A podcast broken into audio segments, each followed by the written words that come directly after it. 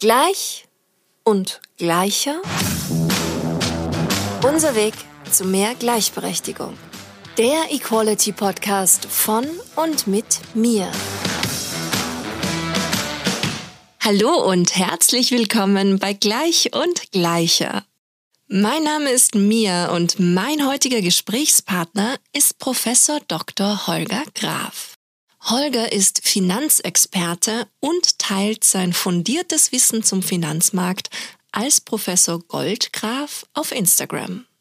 Nach seiner Promotion in Finanzmathematik an der Technischen Universität München, für die er unter anderem auch am Oxford Mann Institute of Quantitative Finance forschte, war er mehrere Jahre für Goldman Sachs in Frankfurt im Team für strukturierte Finanzprodukte tätig. Seit 2016 ist er Professor an einer Hochschule für angewandte Wissenschaften in Süddeutschland. Nun freue ich mich sehr, ihn heute hier bei mir begrüßen zu dürfen. Hallo und herzlich willkommen, lieber Holger. Vielen, vielen Dank, dass du dir die Zeit nimmst, hier mit mir über Gleichberechtigung und ganz viele andere Dinge zu sprechen. Vielen Dank, dass ich hier heute dabei sein darf. Ja, ich freue mich wirklich total, denn du hast es geschafft, eine Person, die wirklich überhaupt keinen Bezug zum weltweiten Finanzmarkt hat, zu einem begeisterten Instagram-Fan von deinem Kanal zu machen. Das freut mich natürlich sehr zu hören. ja, wirklich total. Riesenkompliment an dieser Stelle. Das ist auf jeden Fall total erheiternd und vor allem, es macht dann auch richtig Spaß. Also ich habe echt schon überlegt, selbst in der Zukunft, wie ich dann am besten, ob das vielleicht nicht doch Sinn machen würde, sich damit auseinanderzusetzen, noch intensiver. Dank dir. Was motiviert dich denn dazu, diesen Instagram-Kanal zu betreiben? Also ich muss gestehen, der Instagram-Kanal ist erstmal irgendwie so ein bisschen aus dem Spaß heraus entstanden. Ich äh, bin ja im Hauptberuf sozusagen an einer, an einer Hochschule in, in Süddeutschland tätig. Und da haben die Studierenden in der Vorlesung immer so ein bisschen mit dem Handy damals gespielt und da werden ja so Stories gemacht und Bilder gepostet. Und dann hatte ich irgendwann zum Spaß gesagt, ja, müssen Sie mich halt auch verlinken, wenn Sie, wenn Sie schon in der Vorlesung, in der Statistikvorlesung, was Wichtigeres zu tun haben als Formeln. Ich hatte aber ja keinen Account. Also musste ich mal natürlich dann entsprechend auch einen Account auf, auf Instagram oder Instagram, wie man hier in Baden-Württemberg sagt, ähm, machen. Und irgendwann kam ich dann auf die Idee, nachdem ich das bei ein paar anderen Leuten auch gesehen habe, ja, das, das einzige Thema, mit dem ich mich quasi so den ganzen Tag beschäftige, berufsbedingt, ist halt das Finanzthema. Warum nicht auch auf einer Social-Media-Plattform, die eigentlich hauptsächlich auf Bildern basiert, warum nicht da auch versuchen, Finanzthemen vielleicht ein bisschen unterzubringen und so. Und deswegen freut es mich sehr, was du zu Beginn gesagt hast, so ein bisschen Spaß, aber auch Wissensvermittlung zusammenzubringen. Weil das so, ein, so eine, eine Überschrift ist, unter der ich auch versuche, meine Veranstaltungen an der Hochschule immer zu halten dass es eben nicht nur um, um reine Formeln, sage ich mal, in der, in der Mathematik oder in der Statistik geht, sondern dass man versucht, den Leuten auch ein bisschen die Angst davor zu nehmen, indem man halt auch mal hin und wieder einen blöden Kommentar oder dergleichen macht. Und so ist es entstanden, nachdem ich festgestellt habe, dass es tatsächlich anscheinend Leute gibt, die sich den ganzen Schmarrn in der Form, wie ich ihn präsentiere, auch anhören wollen, ist es jetzt die letzten, sage ich mal, Jahre eigentlich immer, immer weiter gewachsen. Und der Spaß ist bisher äh, immer, immer noch der gleiche geblieben. Also dementsprechend bin ich mal gespannt, wohin das alles noch führt. Voll gut. Ja, der Spaß, der kommt auf jeden Fall auch bei deinen FollowerInnen total an. Da bin ich mir sicher. Also bei mir auf jeden Fall. Du, und nach welchen Kriterien wählst du die Themen aus, die du dort besprichst? Also was mir ganz wichtig ist, weil das gewisse Dinge sind, die vielleicht äh, vom Wissen her, sage ich mal, in der, in der breiten Gesellschaft noch nicht so verbreitet sind. Mir ist es ganz wichtig, da jetzt nicht irgendwie einfach nur zu sagen, hey, ihr müsst folgende Aktie kaufen. Also sowas auf gar keinen Fall. Empfehlungen werden schon gleich gar nicht gegeben. Ist auch rechtlich nicht einfach so ohne weiteres erlaubt und macht für mich auch keinen Sinn, weil ich kenne die, kenn die Leute ja nicht im Detail. Ich weiß ja gar nicht, was deren, deren Risikopräferenzen sind, sondern mir geht es eigentlich darum, hauptsächlich Wissen zu vermitteln, dass man vielleicht in der klassischen Tagespresse nicht unbedingt liest, weil der Fokus natürlich dort auch ganz ein anderer ist. Und das ist so eigentlich die Idee, die die meisten meiner Posts treibt, auch wenn ich eben dann versuche, hin und wieder auch mal irgendwie einen Witz oder einen blöden Kommentar einzustreuen, damit eben der, der Spaß auch ein bisschen noch vorhanden ist. Cool, cool. Das klingt auf jeden Fall super gut. Du, und habe ich das richtig in Erinnerung, dass du auch gerade dabei bist oder dass du dir vornimmst, ein Buch zu schreiben? das stimmt tatsächlich. Also das wäre, das nehme ich mir aber, um ehrlich zu sein, auch schon sehr, sehr lange vor. Also ich glaube mindestens jetzt irgendwie sieben Monate, nachdem die Idee einmal, äh, aufgekommen ist.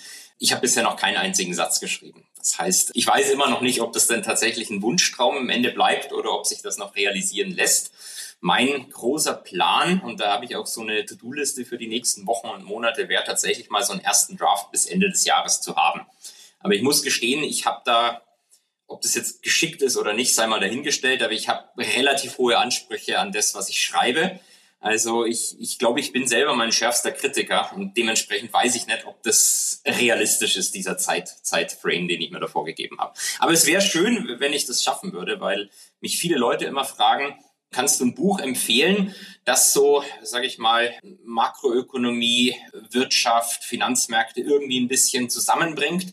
und es auch für Menschen erklärt, die jetzt vielleicht nicht unbedingt Volkswirtschaftslehre studieren oder studiert haben.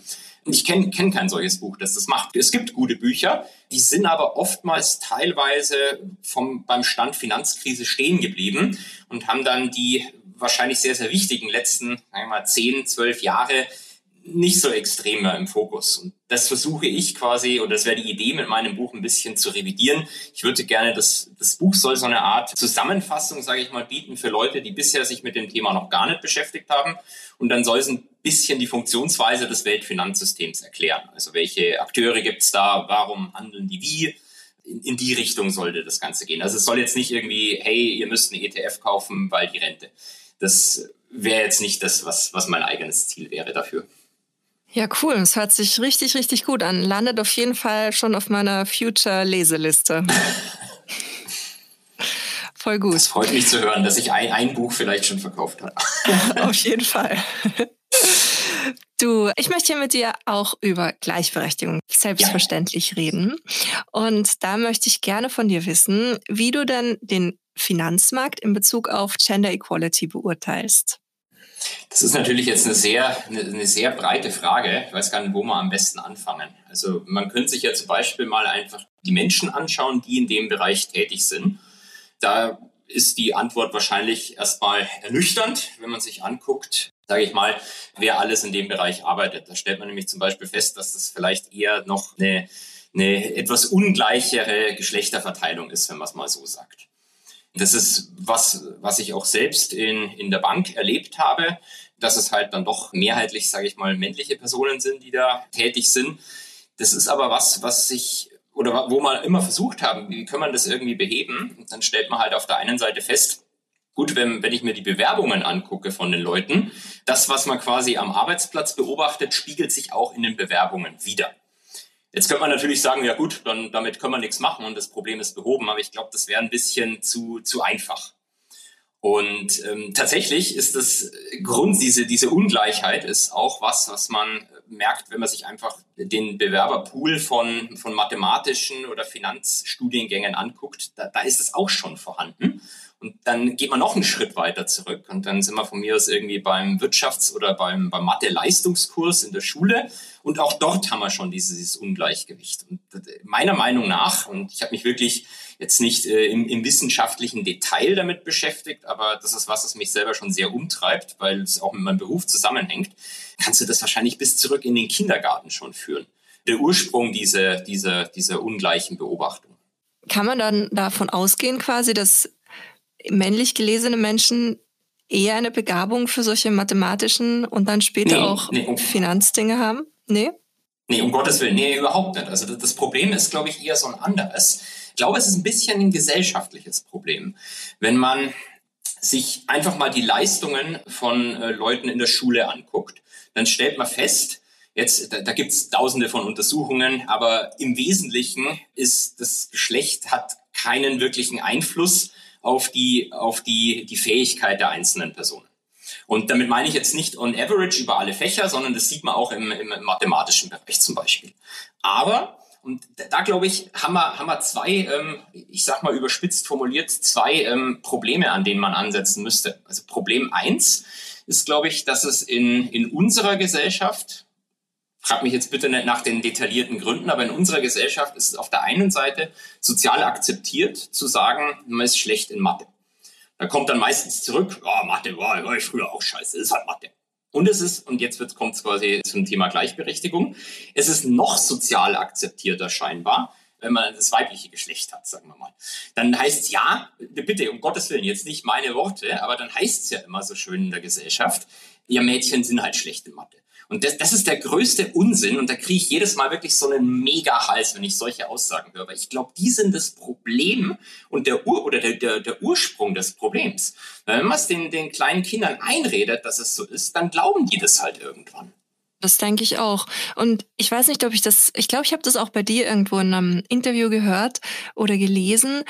Und das kann ich bei mir total widerspiegeln. Ich war zum Beispiel in der Schule total schlecht in Mathe. Dann aber im Studium war Wirtschaftsmathe eins meiner besten Fächer. Das habe ich geliebt, weil ich da auf einmal einen ganz anderen Zusammenhang hatte und das ja viel, viel besser verstanden habe. Glaubst du, dass das auch ein Problem ist, dass es so eine Abstraktheit ist, die dann oft in der Schule den Kindern ein einfaches Lernen verwehrt? Also ich glaube, es sind, sind tatsächlich zwei Sachen. Auf der einen Seite genau das, was du sagst, dass es in, in, zumindest in gewisser Hinsicht ähm, sehr, sehr abstrakt beigebracht wird, ohne dass man den Leuten erklärt, hey, das ist nützlich, weil Punkt, Punkt, Punkt. Ich beobachte für mich selber, und das ist jetzt wirklich um Gottes Willen nicht wissenschaftlich belegt, das ist einfach nur eine, eine eigene Beobachtung, dass die, die scheinbare Lösung, die man da jetzt machen möchte, ist, dass man mehr angewandte Fragestellungen reinbringt. Was sicherlich gut ist, aber als ich mir mal so eine Textaufgabe in einem Abitur angeschaut habe, das war dann eine halbe Seite Fließtext für eine relativ einfache Rechnung. Und ich weiß nicht, ob das dann die Lösung ist, dass man die armen Menschen da in der Schule dann mit Informationen zuschüttet, die jetzt vielleicht gar nicht wirklich was mit der Aufgabe zu tun haben. Auch wenn ich der Meinung bin, ja, es, es braucht wahrscheinlich und ich, ich, ich bin ja nicht in der Schule tätig, deswegen fällt es mir natürlich immer leicht, sowas dann zu sagen. Ja, es, es braucht irgendwie mehr, mehr Anwendung in den, in den, sage ich mal, mathematischen Fächern oder vielleicht auch mehr begeisternde Erklärungen. Da will ich jetzt nicht bloß auf die Mathematik beziehen, ich glaube, das kann man sicherlich auch auf die Physik beziehen wenn ich selber überlege, es ist ein ganz blödes Beispiel, aber wenn ich selber überlege, wie mir damals in der Schule der, der Doppelspaltversuch beigebracht worden ist, war, war halt irgendwie so ein Spalt, da mal Licht drauf geschossen und das war's halt, ja, keine Ahnung, langweilig.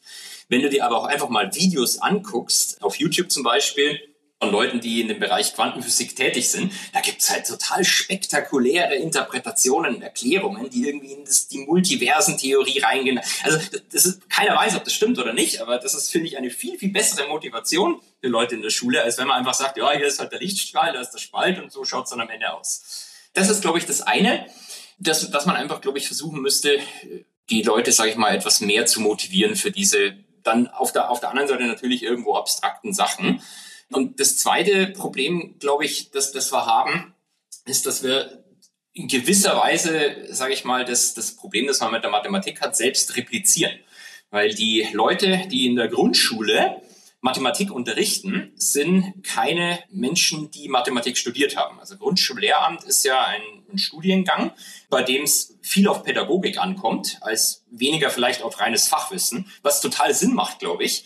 Aber das andere Problem ist halt, wenn die kleinen Kinder das erste Mal mit Mathematik in Berührung kommen und von einem Menschen unterrichtet werden, der, einfach wenn man sich die Verteilung in der Gesellschaft anguckt, die meisten mögen halt kein Mathe, vielleicht selber auch kein Mathe mag, dann haben wir, haben wir vielleicht auch irgendwie wieder so, so ein selbstreplizierendes Problem.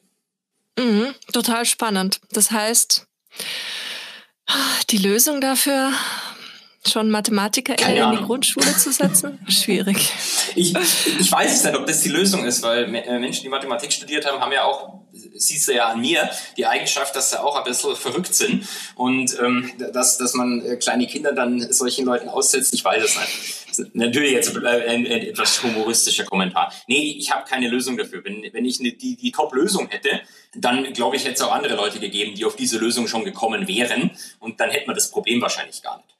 Aber ist, keine Ahnung, keine Ahnung, wie man das lösen kann. Ich, ich denke, dass das die Hauptprobleme sind, aber die, die einfache Lösung habe ich leider auch nicht parat. Ich bin sehr, sehr gespannt, weil in einem Jahr kommt mein Sohn in die Schule. Und da werde ich das dann unter genau diesem Gesichtspunkt sehr genau beobachten. Und viel drüber nachdenken, bestimmt auch in Zukunft. bin ich auf deine Beobachtungen sehr gespannt. Genau, ich werde sie dann mit der Welt teilen, sobald ich eine Lösung weiß. Um nochmal auf unser ursprüngliches Thema zurückzukommen. Ja. Gibt es denn im Finanzbereich auch einen Gender Pay Gap? Jetzt ist ja dann, ähm, ich glaube, am 7. März ist in Deutschland der Equal Pay Day. Genau. Ein bisschen früher als im letzten Jahr. Das heißt, wir entwickeln uns schon einmal tendenziell in die richtige Richtung, aber trotzdem ist ja durchschnittlich in Gesamtdeutschland der Gender Pay Gap momentan bei 20 Prozent. Wie ist das im Finanzbereich? Also äh, ja, das ist erstmal für mich schon mal äh, schön zu hören, dass es jetzt anscheinend ein paar Tage früher ist. Ich glaube, letztes Jahr hatten wir das Problem, dass es ein paar Tage später geworden ist, was sich sicherlich auch durch die, ich sag mal, ungleiche Rollenverteilung in der Pandemie erklären hat lassen. Zumindest glaube ich, dass ich diese Erklärung irgendwo gelesen habe. Ich kenne keine direkten Statistiken jetzt aus dem Finanzbereich, würde mich aber wundern, wenn da der Pay Gap nicht vorhanden wäre, weil sich der eben durch paar Dinge, durch ein paar Dinge erklären lässt, die im Finanzbereich natürlich genauso vorhanden sind wie, wie in allen anderen Bereichen. Die gute Nachricht ist, und äh, das äh, betrifft jetzt eher, sage ich mal, die jüngeren Leute, die frisch da anfangen, was wir gemacht haben in der Bank natürlich, also man spricht jetzt nicht ganz offen übers Gehalt und sagt dann, hey, die Zahl steht bei mir drauf, aber man, fängt, man interessiert sich natürlich schon dafür, was hat jetzt die andere Person bekommen. Jetzt muss man dazu sagen, dass das Einstiegsgehalt ist für alle Leute das gleiche. Das entwickelt sich auch die ersten Jahre für alle Leute quasi im gleichen Sektor entwickelt sich das auch exakt gleich. Das ist quasi vorgegeben, das weiß auch irgendwie jeder, da wird auch ganz offen drüber gesprochen. Aber jetzt gibt es im Finanzbereich, das ist auch das, was in den Medien dann immer etwas zu Recht kritisch beleuchtet wird, jetzt gibt es im Finanzbereich natürlich den sogenannten Bonus, der bei weitem nicht mehr diese dieses astronomische Verhältnis zum Fixgehalt äh, annimmt, wie das mal vor der Finanzkrise war, aber der nicht ganz unrelevant ist. Und der äh, ist tatsächlich sehr individuell von Person zu Person. Und da hat man natürlich dann schon immer geguckt, ey, was hast du so grob bekommen? Und was, was man da festgestellt hat, oder was ich zumindest in meiner geringen Sample Size da, die ich natürlich zur Verfügung hatte, festgestellt habe, dass es da jetzt keinen Unterschied gab. Das Problem ist aber sicherlich, wenn du jetzt irgendwie alle Leute anguckst, die im Finanzbereich arbeiten, dann würde es mich, wie gesagt, wundern, wenn der Pay Gap dann nicht vorhanden ist. Mich würde es auch nicht wundern, wenn der vielleicht sogar größer ist als auf die Gesamtbevölkerung gemessen, auf diese 20, manchmal habe ich von 22 gelesen, aber ich meine plus minus, so ungefähr die, die Richtung ist es sicherlich. Ich habe kurz vor unserem Interview auch noch mal ein bisschen die Zahlen gewälzt und da habe ich nämlich gefunden, dass der im Finanzbereich der Gender Pay Gap bei 23 Prozent liegt. Das heißt, wir sind ein bisschen über dem Durchschnitt, aber zum Beispiel meine Branche, Unterhaltung, Kunst ist ganz, ganz weit oben. Da liegt er nämlich bei 31 Prozent. Also das war was, was mir, ja, voll krass, was mir auch nicht bewusst war und was ich auch super spannend fand, dass, wenn man jetzt wieder zurückgeht auf die durchschnittlichen 20 Prozent, der Gender Pay Gap in Westdeutschland wesentlich höher ist als in den östlichen Bundesländern, weil in den östlichen Bundesländern liegt er nämlich nur bei 6 Prozent. Ja. Also das ist auch total arg, oder? Da gibt's auch äh, eine, eine ähnliche Beobachtung, die genau in dieselbe äh, Kerbe äh, schlägt. Wenn du die, das Rentenniveau vergleichst von männlichen Personen in Westdeutschland und Ostdeutschland, dann stellt man fest, dass es in Ostdeutschland niedriger ist im Durchschnitt. Bei ähm, weiblichen Personen ist aber andersrum. Da ist es in Ostdeutschland höher. Und die Erklärung, glaube ich, hat einfach, ist irgendwo ein bisschen, sage ich mal, historisch bedingt, weil äh, meines Wissens, und jetzt bitte ich, ich bin um Gottes Willen kein irgendwie äh, Gesellschaftspolitik oder sonst was Experte, aber meinem Verständnis nach war es in der frühe, in der ehemaligen DDR so, dass ähm, Frauen mehr am Erwerbsleben beteiligt waren als ähm, Frauen in, in, in, wie sagt man, in Westdeutschland. Oder in, damals hat sich ja, glaube ich, auch Bundesrepublik Deutschland genannt. Kann ich bestätigen, habe ich auch schon öfters davon gelesen. Und das, glaube ich, erklärt dieses Rentenniveau. Und ganz grundsätzlich, der, der Pay Gap, glaube ich, hat zwei wichtige Komponenten, an denen man ansetzen müsste, wenn man den beheben möchte. Und wo es auch natürlich äh, Ansätze aus der Politik, aus der Gesellschaft gibt, aber die wahrscheinlich einfach noch nicht weit genug gehen. Ich habe mich mit dem Thema tatsächlich statistisch auch sehr im Detail beschäftigt. Und was du beobachten kannst, es gibt quasi zwei Arten von Untersuchungen. Es gibt die, die einfach sagen, wir gucken uns das gesamtgesellschaftlich an. Und dann gibt es die, die sagen, wir gehen in spezielle Branchen rein. Das sind die Zahlen, die du jetzt genannt hast, sind wahrscheinlich eben aus solchen Branchenuntersuchungen. Ich kenne jetzt, wie gesagt, keine im Finanzbereich, keine aus deinem Sektor. Ich kenne welche aus dem, sage ich mal, ähm, Medizinsektor. Da gibt es eine Studie, die hatte ich erst vor kurzem angeguckt, nochmal, die ist in Italien gemacht worden.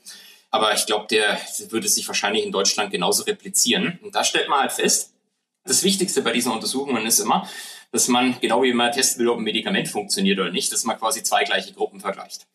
Und die haben eben dann ganz viele Leute in dem Bereich interviewt und sich ganz viele Kriterien von denen aufgeschrieben, Alter, Anzahl der Kinder, Geschlecht etc.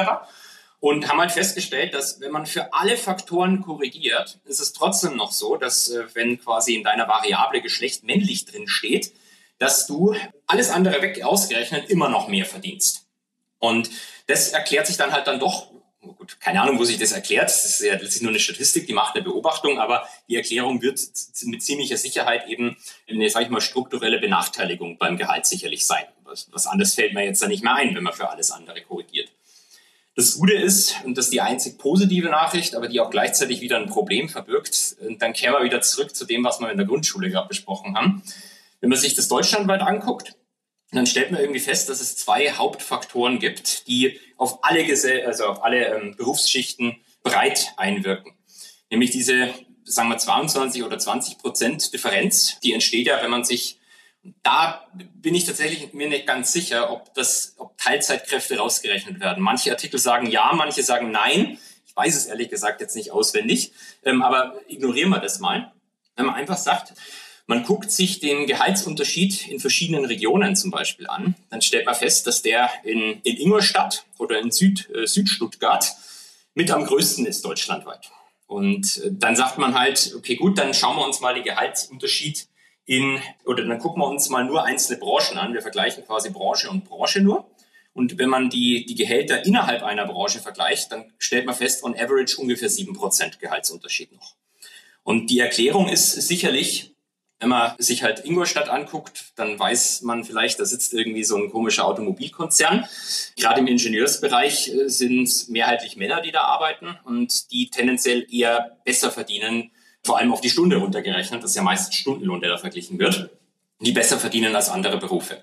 Wenn ich jetzt aber quasi nur, in, nur im Ingenieursbereich angucke, nur im, im Pharmabereich oder sonst was, dann stellt man halt fest, dass das Geschlecht noch einen siebenprozentigen Einfluss hat. Und wenn man dann noch einen Schritt weitergeht und sagt, man will irgendwie Betriebszugehörigkeit angucken im Sinne von Jahren, wie viele Jahre hat diese Person gearbeitet, dann gibt es eine Untersuchung, die sagt, jetzt vorsichtig, ist das nicht das, was ich sage, das richtig ist, aber die sagt, wir ignorieren mal alle Menschen, die wegen einem Kind mehr als 18 Monate aus dem Beruf ausgeschieden sind. Und dann geht dieser Gap von 7 auf 2 Prozent. Und jetzt gibt es natürlich Leute, die sagen, oh, haben wir gar kein Problem. So erklärt jetzt der Gap. Es ist, glaube ich, zu kurz gegriffen, sondern eigentlich zeigt diese Untersuchung nicht, dass wir kein Problem haben, sondern die zeigt, wo die zwei größten Probleme liegen. Nämlich auf der einen Seite, dass die Erziehungsarbeit, und ich glaube, das kann man sogar verallgemeinern auf Care-Arbeit, wie man heutzutage sagt, das geht jetzt nicht nur um Kinder, die ist sehr ungleich verteilt zwischen den Geschlechtern. Und auf der anderen Seite, da sind wir halt wieder bei dem Problem, was meiner Meinung nach in der Grundschule schon anfängt, dass die Berufswahl auch extrem ungleich zwischen den Geschlechtern ist. Dann sieht man halt wieder, dass diese, diese klassisch naturwissenschaftlichen Fächer, da redet man halt irgendwie gefühlt den kleinen Mädchen ein, das könnt ihr nicht und dann glauben die das halt und dann studieren die das auch nicht. Das sind aber die, die dann tendenziell höher entlohnt werden. Und dann kann man sagen, man versucht anzusetzen, indem man versucht, da die Geschlechtergleichheit etwas mehr herzustellen. Die, die andere, der andere Ansatzpunkt, der dann auch immer ein bisschen unter den Tisch gekehrt wird, ist auch, man kann ja auch mal überlegen, gibt es vielleicht Berufsgruppen, die tendenziell sehr, sehr wenig bezahlt werden, aber die gesellschaftlich eigentlich viel wichtiger sind. Und dann sind wir halt vielleicht auf der einen Seite bei Leuten, die in der Pflege arbeiten und auf der anderen Seite vielleicht auch bei Leuten, die, die im, im Schulsektor, in der Grundschule arbeiten, weil als äh, wenn du, wenn du Grundschullehramt machst, verdienst du halt anscheinend doch nochmal signifikant weniger, als wenn man an, an der Realschule oder am Gymnasium oder sonst was tätig ist. Sorry für den langen Monolog. Nein, spannend. Ich habe die ganze Zeit nur gedacht, ah, okay, ist echt interessant zu wissen. Weißt du, was mich auch total interessieren würde, weil ich auch auf sehr, sehr viele Statistiken stoße und ich ursprünglich mal, ich weiß noch, ich hatte auch Statistikvorlesungen in meinem Studium und das erste, was der Statistikprofessor zu mir gesagt hat, war, traue keine Statistik, die du nicht selbst gefälscht hast. Und seitdem, seitdem bin ich immer so ein bisschen misstrauisch. Zu Was Recht. sagst du dazu? Ja. Zu Recht, zu Recht, absolut zu Recht. Das Problem ist halt, ähm, also ich bin grundsätzlich der Meinung, dass die, die meisten Statistiken, die man quasi irgendwo, sage ich mal, liest, in der Presse sieht oder eben auch in wissenschaftlichen Untersuchungen, dass die schon richtig sind in dem Sinne, dass sie richtig das wiedergeben, was erhoben worden ist. Aber das Problem ist, wie interpretiert man jetzt das Ganze? Und gerade bei dieser, bei dieser Pay Gap-Diskussion gibt es halt manche Leute, die sagen, ja, wir haben zwar 22, aber wenn ich das rausrechne, das rausrechne, das rausrechne das rausrechne, bin ich fast bei Null, also Problem solved. Und es ist zwar richtig, wenn man das rausrechnet, dass man dann auf Null kommt, aber ähm, das zeigt ja eigentlich nur, wo die großen Probleme liegen und nicht, dass man eben kein Problem hat. Ich habe auch vorhin versucht zu recherchieren, so den weltweiten Gender Pay Gap herauszufinden und da finden sich auch super unterschiedliche Zahlen und die, die ich dann am öftesten gefunden habe, war das, dass Frauen nur 68 Prozent von dem verdienen, was Männer verdienen weltweit. Und dass wir, wenn wir uns so weiterentwickeln, wie wir uns jetzt gerade weiterentwickeln, 257 Jahre bräuchten, bis das dann ausgeglichen ist, weltweit betrachtet. Klar, das sind dann auch noch ganz andere Länder mit eingerechnet, die super weit entfernt sind von Gender Equality. Aber trotzdem habe ich mir gedacht, okay, also höchstwahrscheinlich werde ich das dann nicht mehr erleben. Wobei ich habe schon Aussagen von Leuten aus dem Biotech-Sektor gelesen, die sagen, dass 1000 Jahre ist. Das ist das neue Durchschnittsalter der Menschen in ein paar Dekaden. Aber gut, ob das uns dann noch betrifft, weiß ich nicht. Ja, genau. In Deutschland ist ja, glaube ich, das erklärte Ziel, bis 2030 das auf 10 Prozent runter zu reduzieren. Äh, ist es Sind so? wir mal äh, gespannt. Habe ich, hab ich gelesen auch, ja, genau, laut Statistischem Bundesamt dann äh, gebe ich mal eine Prädiktion ab, die natürlich ein bisschen gewagt ist. Ich lehne mich jetzt mal aus dem Fenster und sage, dieses Ziel werden wir vermutlich nicht erreichen. Höchstwahrscheinlich nicht. Es liest sich gut und macht Hoffnung. Genau, genau. Es liest sich gut, es macht Hoffnung und es ist ja eh dann erst in der Zukunft. Das heißt, die politischen Akteure, und bitte nicht falsch verstehen, kein, kein Wettern auf äh, Menschen der Politik allgemein, aber die politischen Akteure sind dann halt vielleicht gar nicht mehr so aktiv, die jetzt aktiv sind und dann hat das Problem jemand anders. Das macht man ja gerne in verschiedenen Politikfeldern. Aber gefühlt reichen, also ich, ich wüsste nicht, welche, welche Maßnahmen man da jetzt konkret ergriffen hat, um, um dieses Problem in Anführungszeichen zu bekämpfen. Ich meine, in gewisser Weise ein bisschen wächst man natürlich raus aus dieser Differenz, weil die sich halt vor allem auch noch sicherlich mit auch dadurch erklärt, dass da Leute drin sind, die jetzt halt so, sage ich mal, 50, 60 sind, die in einem ganz anderen soziokulturellen Umfeld aufgewachsen sind, als es die jungen Leute heute machen. Aber ich muss nur in einen mathematischen Studiengang ins erste Semester reingucken und dann sehe ich, dass das Problem sicherlich nicht ganz verschwinden wird. Und vor allen Dingen, die Frage ist ja auch, wo lernst du das, für deinen Wert einzustehen und ein gutes Gehalt zu verhandeln? Wo ist denn das vorgesehen? Steht ja in keinem Lehrplan, soweit ich weiß. Und also in meinem Studium war das auch nicht Programm. Und da kommt es dann ja wieder auf dieses natürliche, gottgegebene, wie auch immer gesellschaftlich auferlegte, höhere männliche Selbstbewusstsein zurück, was dann eventuell auch wieder dazu führen könnte, laut meiner persönlichen Theorie. Ja, da gibt es auch Untersuchungen, dass, wenn ich es überspitzt formulieren darf, Männer sind halt äh, verrückter und überschätzen sich halt die ganze Zeit selber. Und dementsprechend, so gehen die dann teilweise auch in Gehaltsverhandlungen rein. Und äh, wie wir strukturiert sind als Gesellschaft, ist das halt was, was im Zweifelsfall eher belohnt wird als bestraft. Damit meine ich jetzt nicht, jeder soll da in die Gehaltsverhandlungen reingehen und alle Leute beschimpfen oder so. Das ist vermutlich nicht effektiv. Aber das Interessante ist, und das vielleicht noch kurz zum Abschluss zu bringen, weil das deckt sich halt super genau wieder mit dem, was du gesagt hast. In den USA habe ich mal eine, eine Untersuchung gesehen, die hat sich angeguckt, wo die Leute, die in Mathematik sehr gut sind, was die später studieren. Und dann stellt man halt fest, dass die Leute im männlichen Geschlecht tendenziell eher Physik studieren, wenn sie gut in Mathe sind. Also natürlich gibt es auch andere Fächer, ich habe jetzt immer nur Physik als Beispiel gewählt. Und äh, viele Frauen dann eher sagen, äh, nee, ich studiere BWL oder VWL. Ist auch mathematisch, aber ist halt nicht so krass mathematisch. Und das geht, die einzige Erklärung, die man da jetzt wieder finden kann, außer so ein selbstreplizierendes Problem, dass man halt vielleicht keine Lust hat, bitte nicht, ist nicht böse gemeint, aber keine Lust hat, sich in so ein, in so ein, so ein Hörsaal mit lauter Vollnerds reinzusetzen. Ich bin ja auch ein Vollnerd, deswegen darf ich das sagen. Aber das andere, die andere Erklärung ist wahrscheinlich, dass den Leuten auch immer in der Schule wieder gesagt wird, Physik ist ganz schwer, Mathe ist ganz schwer. Das ist sicherlich richtig. Also ich halte das für Physik vor allem halte ich für wahrscheinlich den schwersten Studiengang, den es gibt. Aber dann stellt sich halt die Frage, äh, wie schätzt du dich persönlich ein und deine Fähigkeit? Die Fähigkeiten mögen exakt gleich sein, aber es gibt dann halt manche, die sagen, boah, das schaffe ich schon. Und manche sagen, nee, dann mache ich lieber eine Nummer, eine Nummer sicherer und studiere das in Anführungszeichen vielleicht leichtere Fach. Und jetzt bitte nicht mich steinigen, weil ich gesagt habe, Physik ist schwerer als BWL oder so. Also ich steinige hier sowieso niemanden. Und ich bin mir sicher, dass unsere Hörerinnenschaft auch sehr, sehr tolerant ist und auf Equality Empowerment aus. Genau.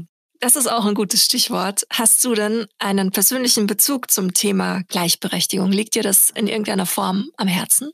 Also mir liegt es in der Form am Herzen, dass ich äh, halt in vielen mathematischen oder mathematiknahen, auch finanznahen Studiengängen tätig bin. Und da war halt genau dieses Problem, von dem wir jetzt die ganze Zeit schon gesprochen haben, das, das sehe ich quasi im Alltag die ganze Zeit.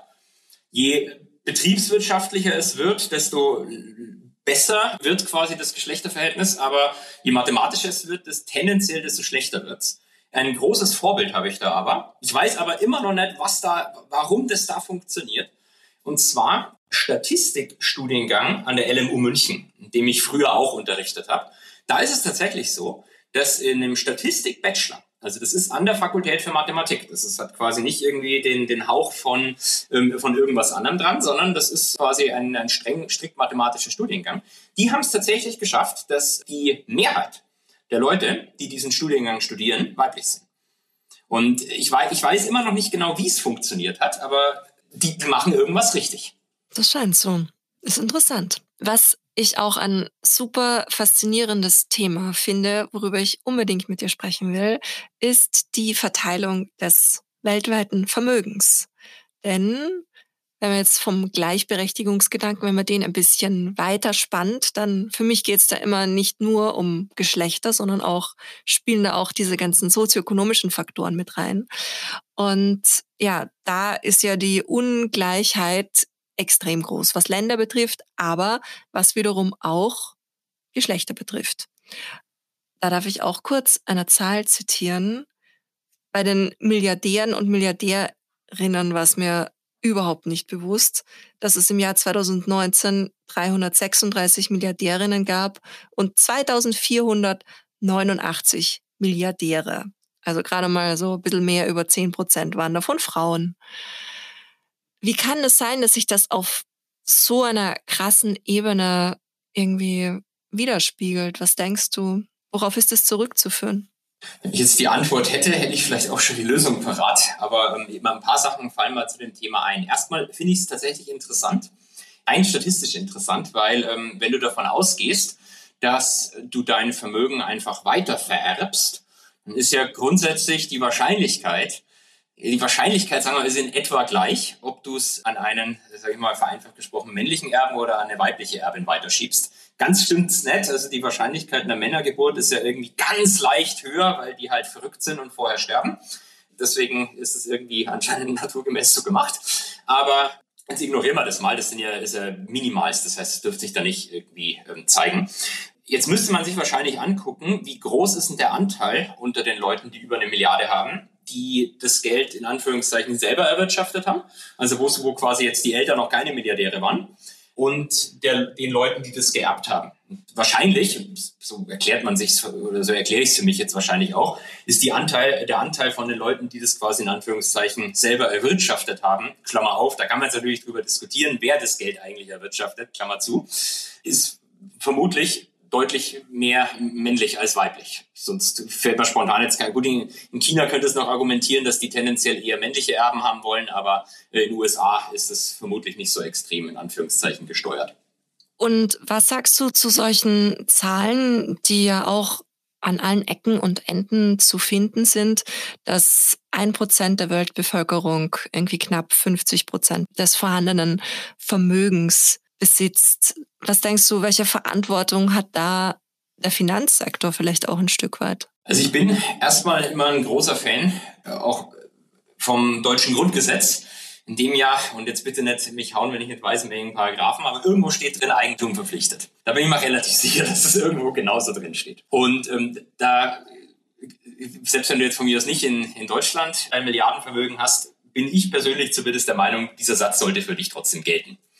Zu den Statistiken muss man vielleicht äh, noch dazu sagen, das wird dann auch immer so gerne als beschwichtigendes Argument benutzt, warum das ja gar nicht so schlimm sei. Die rechnen natürlich oftmals, also es gibt diese eine Statistik, dass ich glaube, sieben, die sieben reichsten Menschen haben mehr als die 50 Prozent Ärmsten oder so, die äh, von, von Oxfam immer ganz gern rausgegeben wird. Und ähm, die, die Rechnung ist an sich okay und du musst es natürlich irgendwie vereinfacht machen, weil sonst kannst du sowas unmöglich aufstellen. Aber das Problem ist, dass da dann immer Vermögen minus Schulden berechnet wird und das ist quasi dein Nettovermögen, das dann verglichen wird. Und dann ganz plakativ gesprochen, hast äh, irgendeine Person, die in Deutschland studiert, hat ein Vermögen von null und vielleicht auch Schulden von null und hast aber auch irgendeine Person, die äh, in Afrika arbeitslos ist, die hat ein Vermögen von null und hat auch Schulden von null. Trotzdem würde ich jetzt mal unterstellen, dass es vermutlich der Person in Deutschland besser geht. Das heißt, dieser Vergleich, der, der ist natürlich ein bisschen schwierig immer. Und das zweite Problem ist, dass Elon Musk ist, glaube ich, so ein tolles Beispiel dafür. Also jetzt nicht als lobendes Beispiel, sondern einfach nur ein gutes Beispiel für das, was ich sagen möchte.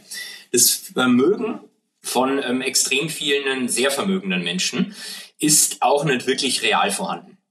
Also man kann sich ja angucken, kann, ich weiß nicht die aktuelle Zahl, vielleicht ist er jetzt auch nicht mehr reichster Mensch der Welt, das schwankt ja mit dem Tesla-Aktienkurs hin und her die ganze Zeit.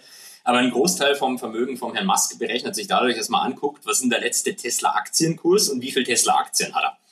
Und das dominiert dann irgendwie alles andere, was er vielleicht sonst noch hat an seinen Firmenbeteiligungen. Aber das ist in dem Sinne nicht real, dass er das Geld nicht sich auszahlen lassen kann. Also wenn er jetzt irgendwie zu einer Bank geht und sagt, hallo, boah, hätte ich jetzt gerne das ganze Geld, zahlen wir mal die, keine Ahnung, wie viele Milliarden das mittlerweile sind bei ihm, 100 Milliarden, hätte ich gerne alles ausgezahlt, wird er nicht bekommen. In dem Moment, wenn er anfängt, Aktien zu verkaufen, stürzt der Kurs massiv ab und am Ende zieht er viel, viel weniger raus womit er sicherlich nicht ein armer Mensch ist. Also dann hat er halt keine 300 Milliarden, sondern nur noch 10 Milliarden. Reicht wahrscheinlich trotzdem aus, um in Anführungszeichen den Rest seines Lebens in Luxus zu verbringen. Aber ne, das sind so gewisse Vereinfachungen in den Statistiken, die da immer gemacht werden, die aber dann auch gerne als Argument rangeführt werden, warum die überhaupt nicht aussagekräftig sein. Das sind sie natürlich nicht. Also jemand, der so viel Vermögen hat, sollte natürlich auch eine gewisse Verpflichtung gegenüber der Gesellschaft haben. Weil das Vermögen selbst hat er ja nicht komplett selbst erwirtschaftet. Es ist ja nicht so, dass ähm, der hingegangen ist und gesagt hat, so, ich mache jetzt was und jetzt plötzlich habe ich das ganze Milliardenvermögen, sondern haben halt ganz viele Leute waren daran beteiligt, die, ohne die das gar nicht möglich gewesen wäre. Deswegen bin ich selber zum Beispiel ein großer Fan davon, dass man versucht, Modelle zu entwickeln, indem man die Leute, die in deiner Firma tätig sind, mehr noch an dem, ich sage mal plakativ gesprochen, Firmenvermögen oder von mir aus auch Firmengewinn oder was auch immer sein wird, äh, mehr beteiligt. Also dass du die, die Leute von, äh, sage ich mal, klassischen Employees eher zu Stakeholdern machst oder sogar Shareholdern im Servicefall. Damit wirst du die, die, die, eine, eine Gleichheit des globalen Vermögens niemals hinbekommen. Aber ein, ein Großteil, wenn man sich zum Beispiel anguckt, die letzten Jahre, wie hat sich das Vermögen von unterschiedlichen Gesellschaftsschichten entwickelt, dann stellt man halt fest, ganz grundsätzlich, das ist aber auch wieder sehr vereinfacht, geht es zumindest in der westlichen Welt allen irgendwie on average besser. Aber die Leute, die halt schon viel Vermögen haben, haben das halt um einen viel, viel größeren Faktor mehren können, als die Leute, die halt überhaupt kein Vermögen haben. Der Lebensstandard ist vermutlich trotzdem besser geworden die letzten 60 Jahre, aber halt in keinster Weise im Vergleich zu den Leuten, die, die deutlich mehr Vermögen haben. Und die Erklärung dahinter ist natürlich, dass wenn, wenn du Geld übrig hast, dann steckst du das in Aktien, in Immobilien. Wenn man sich anguckt, was die globalen Zentralbanken seit, seit der Finanzkrise gemacht haben, haben halt vor allem durch ihre Tätigkeiten das Aktien- und Immobilienvermögen massiv gemehrt. Und dann profitieren halt die Leute, die das haben. Die Leute, die das nicht haben, profitieren nicht davon. Damit zementierst du natürlich diese Unterschiede immer mehr. Das habe ich auch schon ganz oft mir gedacht, dass ja, wenn man das einmal geschafft hat, sich die gewisse Summe X auf die Seite zu packen, dann hat man es halt geschafft. So, dann kann das Geld arbeiten. Ja. Es, es, wird sogar noch schlimmer. Es, es, wird, es wird sogar noch schlimmer, dass wenn du ein gewisses Vermögen hast, dir viel bessere Anlageoptionen zur Verfügung stehen, als wenn du dieses Vermögen nicht hast. Das heißt, es geht quasi nicht nur allein dadurch, dass du überhaupt was hast, was du vermehren kannst, sondern dass deine Rendite umso höher wird, umso mehr Geld du besitzt. Das, das, irgendwann dreht sich wieder um. Also so ein, so ein Herr Musk hat zu viel Geld, das kann er gar nicht mehr wirklich sinnvoll gewinnbringend anlegen. Ähm, aber wenn du jetzt jemanden vergleichst, der irgendwie 10.000 Euro am Konto hat und jemanden, der 500 Millionen hat, hat die Person mit 500 Millionen deutlich bessere Anlagemöglichkeiten zur Verfügung als jemand mit 10.000 Euro. Und damit ist es, beschleunigst du das, die, die klassische Schere nochmal mehr. Voll, und da haben wir jetzt auch einen sehr guten, total ungleichberechtigten Punkt herausgearbeitet. Aber ich kenne es nur aus eigener Erfahrung. Ich habe schon so viele tolle Ideen gehabt, meiner Meinung nach. Und es hat halt dann immer an dieser kleinen Startmillion gescheitert, die nicht da war. Aber ja, das sind halt ja, die Ziele ja, für die Zukunft. Und, und äh, wenn ich das vielleicht noch sagen darf, das siehst du ja auch bei, bei anderen äh, Menschen, die quasi sagen, sie, oder wo von denen man sagt, die haben das Vermögen selber erarbeitet. Das stimmt sicherlich zu einem bestimmten Grad. Nochmal Klammer auf, Diskussion, wer das eigentlich erarbeitet hat, Klammer zu. Äh, aber das sind halt meistens dann Leute, die auch eine gewisse Anschubfinanzierung bekommen haben. Also der Herr Bezos hat ja, glaube ich, unter anderem von seinen Eltern und von seinem ehemaligen Arbeitgeber ein bisschen Geld bekommen für Amazon. Dann vielleicht nicht das optimalste Beispiel, aber der Herr Trump rühmt sich ja auch immer damit, dass er alles selber erwirtschaftet hat. Das hat aber, glaube ich, auch begonnen, dass ihm sein Vater erstmal einen großen Kredit gewährt hat. Also ja, äh, du, du brauchst halt nicht nur irgendwie eine Idee und die Fähigkeit, diese Idee umzusetzen, sondern ja, es braucht halt im Zweifelsfall auch noch diese Anschubfinanzierung. Hm, total. Den Mut zu investieren, den Mut, das einzufordern und die anderen Menschen, die ja nicht glauben. Ja. Und wenn es dann einmal soweit ist, dass wir viel Geld erwirtschaftet haben, dann ist es meiner Meinung nach, meine ganz persönliche Meinung, weil mir auch Klimagerechtigkeit sehr, sehr wichtig ist, auch wichtig, das sinnvoll, damit was Sinnvolles einfach zu tun. Und deswegen möchte ich sehr, sehr gerne mit dir über nachhaltige Investmentansätze sprechen. Und ein Begriff, wo ich ehrlicherweise sagen muss, dass er mir vorher überhaupt nicht geläufig war, sind die ESG-Ansätze. Und seitdem ich sie kenne, bin ich großer Fan davon. Aber da möchte ich dich gerne zu deiner Meinung fragen und dich vielleicht bitten, ob du das für die Welt da draußen, die genauso unwissend vielleicht sein mag wie ich, das erklären könntest. Ob ich das jetzt wirklich viel besser weiß, sei mal dahingestellt, aber ich, ich kann gerne ein paar Worte dazu sagen. Also ESG steht im, ist im Wesentlichen so ein tolles Kürzel wieder, für, wo jeder Buchstabe für was steht. Und dann hast du, dann hast du irgendwie Environmental, Social und Governance. Und es sind quasi so drei Dimensionen der, sage ich mal, plakativ gesprochen, der Nachhaltigkeit. Auf der einen Seite Umweltfragen, auf der anderen Seite soziale Fragen und dann etwas abstrakter Governance-Fragen. Also da, da geht es vor allem in die Richtung, das beschneidet sich aber auch ein bisschen mit sozial. Wie ist das Unternehmen strukturiert? Äh, wie äh, transparent werden Entscheidungen getroffen? Wie werden die einzelnen Beteiligten am Unternehmen an diesen Entscheidungen mitbeteiligt? Manchmal wird dann immer so getan, als sei das das Unwichtigste. Das würde ich jetzt nicht unbedingt sagen. Aber das ist sicherlich das, was jetzt nicht so im, im Hauptfokus immer steht. Und dann gibt's auch noch den, den, äh, die, die, die, die, Freundin von, von ESG und das ist die SRI. Das steht dann irgendwie für Social Responsible Investing. Und weil das immer noch nicht reicht, haben wir dann gesagt, in der EU brauchen wir noch was Eigenes und das nennen wir dann einfach Taxonomie. Da weiß dann gar kein Mensch mehr, was damit gemeint ist. Aber das, letztlich ist es auch dann quasi eine Art Festlegung von Spielregeln, was als in gewisser Hinsicht nachhaltig definiert wird und was nicht. Die Taxonomie in der EU bezieht sich jetzt explizit, äh, mein Verständnis nach, nur auf Klimafragen. Es soll auch noch eine, eine soziale Taxonomie geben darf man mal gespannt sein, ob die, und jetzt entschuldige für die persönliche Meinung, ob die genauso äh, interessant strukturiert wird wie die, die äh, Klimataxonomie. Das, Grundproblem an, an diesen ganzen Ansätzen ist, ähm, es muss halt erklären, was ist nachhaltig? Was ist jetzt irgendwie klimagerecht? Und da gibt's eben, das hat, haben vielleicht äh, die, die Leute, die den Podcast hören, mitbekommen, gab es ja in der, in der Taxonomiefrage die große Diskussion, ob Kernkraft jetzt nachhaltig ist. Ist Kernkraft grün oder nicht? Also persönlich bin ich der Meinung, Kernkraft ist grün, weil wenn du das Licht ausmachst, dann leuchtet es ja grün. Also es macht irgendwie schon Sinn. Aber offensichtlich äh, kann man natürlich nicht nur irgendwie den CO2-Ausstoß bei der Energieerzeugung anschauen, sondern muss ja überlegen, wohin mit dem ganzen Dreck. Und bin da kein Experte, meinem Verständnis nach ist die aktuelle Lösung, dass man den ganzen Atommüll in den Zug setzt und diesen Zug einfach die ganze Zeit im Kreis durch Europa fallen lässt. Das ist jetzt vielleicht nicht die beste Lösung. Ähm, aber ESG es ist vielleicht ein bisschen besser, als das früher ins Meer zu kippen, aber es ist auf jeden Fall keine gute das Lösung. Das stimmt. Ich habe mir immer überlegt, naiv, ob man das dann einfach in die Sonne schießen kann. Aber ich weiß gar nicht mehr warum. Mir wurde das dann mal von einer Raketenwissenschaftlerin erklärt, dass das irgendwie nicht so leicht umsetzbar ist, wie ich mir das vorstelle. Einmal kurz das Weltall verstrahlen. Genau. Ja, ich meine, die Sonne ist ja ein, ein riesiger radioaktiver Reaktor. Das heißt, da ist es eh egal, ob das da reinschießt, aber es ist wohl nicht so leicht, das dann dahin zu bekommen und das auch irgendwie halbwegs günstig zu machen oder sonst was. Aber wenn man den, den Spaß vielleicht lässt, also die Idee von ESG ist im Prinzip, dass man sagt, ähm, man hat von mir aus einen Aktienindex, in dem quasi ähm, Aktien, also Firmenbeteiligungen äh, von verschiedensten ähm, Firmen drin sind und dann filtert man dort aber alle Firmen raus, die nicht diese Nachhaltigkeitskriterien erfüllen. Das ist Ansatz eins. Ansatz zwei und das ist ein bisschen das Problem, und da gehen wir gleich schon Richtung Greenwashing. Ansatz zwei ist, dass man sagt, man nimmt irgendwie Firmen aus jedem Industriezweig, aber schmeißt dann aus jedem Industriezweig die nicht nachhaltigen raus.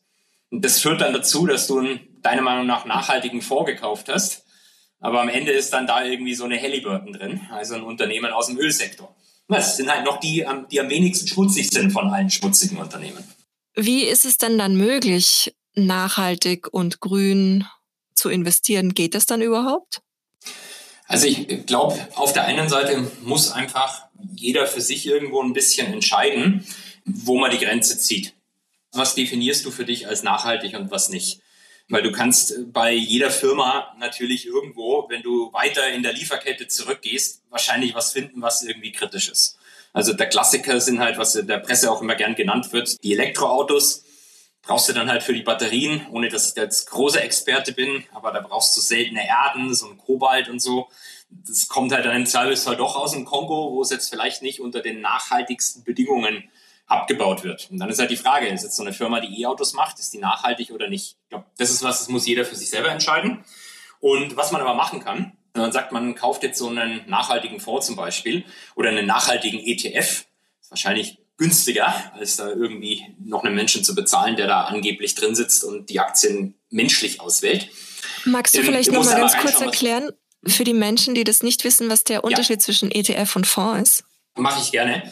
Erstmal gibt es gar keinen direkten Unterschied, sondern ETF ist einfach bloß ein Beispiel für einen Fonds. Steht auch für Exchange Traded Fund. Also die grundsätzliche Frage ist, wenn du dir quasi so einen Aktienkorb kaufst, ein Fonds, ein Aktienfonds ist erstmal nichts anderes als ein Korb mit ganz vielen Aktien drin.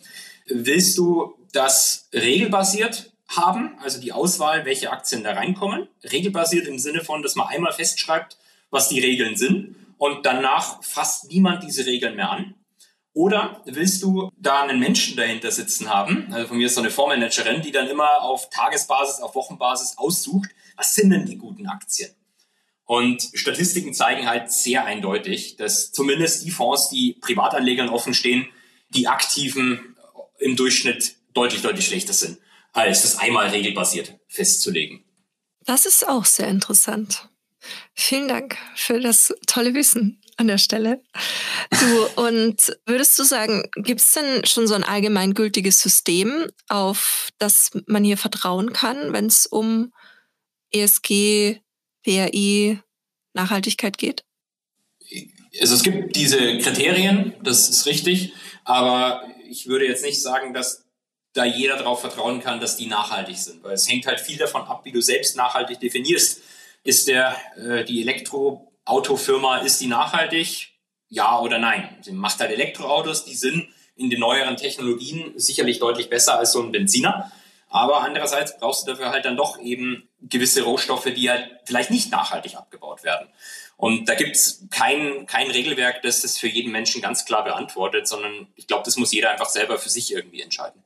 Also am Ende Entscheidungen treffen, was bedeutet für mich Nachhaltigkeit und dann entsprechend auch sich mit den Unternehmen auseinandersetzen, die in den Fonds drinnen stecken. Oder meinst du, das ist auch in Bezug auf Greenwashing dann so weit vertrauenswürdig, dass man sich da Agenturen anschließen kann? Oder inwiefern ist es immer empfehlenswert, dann nochmals selber, ich meine, klar, es ist immer auch eingeschränkt, was man selbst herausfinden kann, aber der Versuch ist ja immer möglich. Ich glaube schon, dass es Sinn macht, dass man, das ist immer meistens öffentlich verfügbar, die Listen der Firmen, die da drin sind, dass man einmal zumindest guckt, was sind denn die mit dem größten Gewicht und was machen die und definiere ich die für mich selber dann als nachhaltig ja oder nein. Ich meine, da sind wir bei dieser Taxonomieregel wieder in der EU, Atomkraft nachhaltig. Das ist wieder noch witziger. Jetzt ist ja die Diskussion bei der sozialen Taxonomie, ob Unternehmen, die irgendwie Landminen produzieren, können die sozial nachhaltig sein. Also wenn du Landminen baust, aber nett zu deinen Leuten bist, bist du dann ein tolles Unternehmen, ja oder nein? Ach krass, okay. Also sehr viele Dinge, über die wir uns bewusst werden dürfen. Auch das wieder eine wichtige Sache in Sachen Bewusstsein. Kann man dementsprechend irgendwie sagen, ob solche nachhaltigen Anlagen dann rentabler sind als andere oder ob die im Markt konkurrieren können? Ist es überhaupt möglich, dann so einen Vergleich zu ziehen? Also versuchen kann man es auf jeden Fall und es gibt tatsächlich auch viele Untersuchungen, die versuchen, diesen Vergleich zu ziehen. Du hast generell zwei Probleme. Auf der einen Seite gibt es halt diese Nachhaltigkeitsbegriffe, sage ich mal, noch nicht so lange. Ich meine, die grundsätzliche Idee schon, aber ähm, da hat sich, glaube ich, schon in den letzten Jahren gesellschaftlich nochmal ganz, ganz, ganz viel getan. Und damit fehlt dir, fehlt dir natürlich irgendwo ein bisschen die Datenbasis. Generell hat man festgestellt, wenn ich es jetzt ganz verallgemeinert sagen darf, dass nachhaltige Fonds teilweise ein bisschen teurer sind als nicht nachhaltige, aber dass die Performance zumindest die letzten Jahre ein bisschen besser war. Und also bei den nachhaltigen. Und ich glaube auch, dass es ein gutes Argument gibt, warum das in Zukunft weiterhin so sein wird. Und zwar das Argument geht so, es gibt viele institutionelle Anleger. Also die, die wirklich das große Geld bewegen. Und da, da denkt man dann zwar immer an, an irgendwelche bösen Hedgefonds oder vergleichbare Sachen, aber eigentlich die, die wirklich auf den größten Geldbergen sitzen, das sind Pensionsfonds. Also die im Prinzip, ja, die Betriebsrenten oder teilweise auch die, die Staatsrenten, die in Zukunft gezahlt werden sollen, die das Geld heute dafür anlegen. Das sind eigentlich so die größten Brummer im Markt, eigentlich so der, der, der, zum Beispiel als Beispiel der, der allergrößte Fonds dürfte der japanische Government Pension Fund sein. Das ist einfach der, der größte aktive Anleger in Anführungszeichen, den es gibt. Und äh, man sieht eben dort die Bestrebung, immer mehr in nachhaltige Unternehmen zu investieren. Können wir jetzt wieder diskutieren, was nachhaltig ist und was nicht, aber wenn die großen Gelder in, in diese Bereiche reinfließen, dann hat es natürlich so eine gewisse self-fulfilling prophecy wenn es viel Nachfrage nach diesen Firmen, nach den ähm, Anteilen dieser Firmen gibt, dann werden diese Anteile halt generell mehr wert. Und dann magst du vielleicht ein Unternehmen sein, das hoch profitabel arbeitet, aber das vielleicht alles andere als nachhaltig ist. Wenn dich halt einfach keiner haben will, trotz deiner hohen Profitabilität, dann fällt trotzdem dein Aktienkurs. Dann performst du halt im Zweifelsfall schlechter. Das ist was, was man beispielsweise bei, bei vielen Öl- und Energieunternehmen die letzten sagen wir, zehn Jahre gesehen hat. Ah, das ist ja total spannend. Welcher Einfluss ist da grünen Banken zuzuschreiben? Weil es gibt ja in Deutschland auch sowas wie die Ethikbank, die GLS-Bank. Gerade bei der GLS-Bank ist es ja so, dass da hat ja dann auch jeder diese GLS-Anteile. Die haben sicherlich eine Beteiligung daran. Die sind natürlich vom Volumen her, sage ich mal, im Vergleich zum restlichen Finanzsektor eher klein. Aber, und da gibt es tatsächlich eine, eine, eine, schöne Geschichte, du kannst auch mit extrem kleinem Vermögen oder eigentlich mit unbedeutenden Firmenanteilen viel erreichen. Da gibt es ein Beispiel. Es gibt in den USA das Unternehmen ExxonMobil. Das ist einer der bekanntesten, sage ich mal, Ölproduzenten. Exxon hat anders als viele andere Unternehmen in dem Sektor, zum Beispiel in Europa hast du ja von mir aus irgendwie, also allgemein aus dem Energiebereich, eine RWE, eine Total, eine BP, das sind alles Unternehmen, die sich im Wesentlichen auf die Fahne schreiben, dass sie grün werden wollen. BP hat ja schon mal ein grünes Logo, also passt. Kann man jetzt darüber streiten, ob die schnell genug grün werden oder ob das überhaupt ernst gemeint ist, aber sie sagen es zumindest. Und Exxon ist ein bisschen ein Outlier gewesen, weil die hat gesagt haben, wir geben uns keine solchen Ziele. Wir machen einfach genauso weiter wie bisher. Wir wollen vielleicht auch sauberer werden, aber wir geben uns jetzt keine Ziele vor. Und dann gab es einen ganz, ganz kleinen Hedgefonds, der nennt sich Engine Number One. Die haben eine, eine winzige Beteiligung an Exxon gekauft. Und haben dann angefangen, andere Anleger, unter anderem eben so Pensionsfonds, also die die großen Beteiligungen halten, aber auch eine BlackRock, die über deren Dutzende von Fonds auch riesige Beteiligungen an allen Firmen hat, unter Druck zu setzen und die zu überzeugen, dass bei der Wahl zum, ich sag mal, Aufsichtsrat diese großen Anleger die vorgeschlagenen Kandidatinnen von Engine Number One unterstützen. Und so hat am Ende ist tatsächlich dieser ganz kleine Hedgefonds geschafft, drei von zwölf Sitzen im, im Board zu bekommen. Und es über diesen Weg jetzt geschafft, dass sich Exxon, nicht, weiß nicht, weit verbindlich, aber dass sich die zumindest jetzt auch solche Klimaziele vorgeben. Also du kannst auch mit ganz geringem Volumen oder Vermögen dir eine Stimme zumindest verschaffen und versuchen mit dieser Stimme dann andere Leute zu überzeugen. Das klingt ja total hoffnungsvoll. Darf ich noch einen Ratschlag auf den Weg mitgeben? Den, den sage ich an jeder Stelle, weil das wundert mich immer, dass das bisher noch keiner macht. Unbedingt. Man hat ja vor den Hauptversammlungen, gerade in Deutschland kennt man das ja, immer wieder Demonstrationen. Also sei das jetzt eine Deutsche Bank oder eine RWE oder sonst was. Also aus unterschiedlichsten Gründen. Aber es gibt ganz viele Leute, die immer vor den Hauptversammlungen demonstrieren. Und meiner Meinung nach könnte man das sogar noch effizienter gestalten, wenn sich diese Leute nämlich alle jeweils eine Aktie von dem Unternehmen kaufen. Das, die musst du auch nicht dauerhaft halten. Die kostet auch im Zweifelsfall bloß ein paar Euro. Du brauchst bloß eine bestimmte, eine bestimmte Zeit um diese Hauptversammlung rum. Weil dann hast du nämlich die, das Recht, dass du nicht nur vor dem Ding rumstehst, sondern darfst da reingehen. Darfst reingehen und darfst auch Rederecht anmelden und dann vor allen Leuten, vor allen Eigentümern, die sich da versammelt haben, deine Meinung kundtun. Und ich glaube, das wird jetzt sicherlich nicht jeder machen können, weil kostet ja im Zweifelsfall auch ein bisschen Geld. Vielleicht möchte das auch nicht jeder. Aber im Zweifelsfall, glaube ich, kannst du deine eigene Message sogar noch besser loswerden, wenn du zumindest ein paar Leute hast, die dann da auch reingehen dürfen und nicht nur draußen stehen. Wow, das ist ein super Tipp für alle AktivistInnen da draußen. Voll gut. Vielen Dank. Gerne. Ja, wir reden tatsächlich schon seit einer Stunde. Krass, wie schnell die Zeit vergangen ist.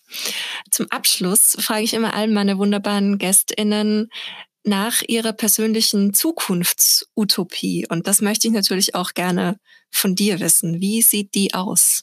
Also meine persönliche Zukunftsutopie wäre, aber das ist, glaube ich, wirklich eine, eine, eine völlige Utopie. Ich glaube nicht, dass ich das erlebe. Vielleicht erleben es auch meine Kinder, aber auch das ist vermutlich eher fragwürdig dass wir global sowohl eine Gerechtigkeit als auch eine Gleichheit an Chancen haben, dass quasi wirklich jeder diesen äh, ganz plakativen Traum leben kann und theoretisch, unabhängig davon, wo du zum Beispiel geboren worden bist oder was deine Eltern machen etc., die gleichen Chancen zumindest hat. Dass jeder die gleichen Chancen hat. Und dass es dann aber auch gleichzeitig sowohl gesellschaftlich als auch finanziell nicht in Anführungszeichen bestraft oder sanktioniert wird, wenn die Leute halt unterschiedliche Lebenswege wählen. Also wenn eine zum Beispiel sagt, mein Geister, mein Geistertraum ist, ich will einfach 100 Stunden die Woche arbeiten und ich will so viel Geld haben wie möglich, dann ist es jetzt nicht unbedingt das, was ich befürworten würde oder was ich meinen Kindern raten würde. Aber mein, dann, dann soll es halt machen. Und wenn jemand sagt, ich bleibe lieber daheim und kümmere mich die ganze Zeit um meine Kinder, dann soll er das auch machen dürfen, ohne dass es zu extreme Nachteile gibt. Ich meine, klar, wenn du den ganzen Tag, äh, die ganze Woche nur arbeitest, dann wirst du wahrscheinlich immer mehr haben, ähm, gut, hängt ein bisschen von der Branche ab, als äh, jemand, der dann halt lieber sagt, ich bleibe daheim bei meinen Kindern. Aber es soll, der Unterschied sollte halt nicht so groß werden. Meinst du, dass für diese Utopie so ein Modell wie das bedingungslose Grundeinkommen zuträglich wäre? Es wäre sicherlich zuträglich. Die große Frage bei dem Konzept ist leider immer, wie man es genau umsetzt. Also es gibt ja, du hast jetzt bedingungslos dazu gesagt, also meinst du wahrscheinlich das, was wirklich dann jeder bekommt? Genau, von also, Geburt ähm, an. Sowohl die, genau, aber dann kriegt es auch die Aufsichtsrätin, ähm, die halt 300k im, im Jahr verdient mit zwölf Sitzungen oder so. Die wird es dann auch bekommen wahrscheinlich. Es gibt aber auch das, das andere Modell, dass es halt nur die Leute bekommen, die es irgendwie brauchen. Und dann ist halt die Frage immer, welche Höhe. Also es wird dann immer manchmal so gelobt, ja, die Finnen hätten das ja ausprobiert. Das finnische Modell ist aber eher, dass man sagt, man legt alle Sozialleistungen zusammen, streicht halt alles und zahlt dafür einen Betrag X das macht's dann, also der, der Gedanke dahinter ist halt irgendwie nicht der, dass dann jeder machen kann, was er will, sondern der Gedanke dahinter ist einfach, dass ich massiv Bürokratie bei meinem, ähm, bei meinem sozialen Sicherungsnetz aus, äh, wegbauen kann. Weiß ich nicht, ob das dann am Ende dazu führt. Und das Problem bei dem Bedingungslosen, wo es dann wirklich jeder bekommt, ist, glaube ich, auf der einen Seite, so schön das klingt, wie finanziere ich es, also woher nehme ich das Geld?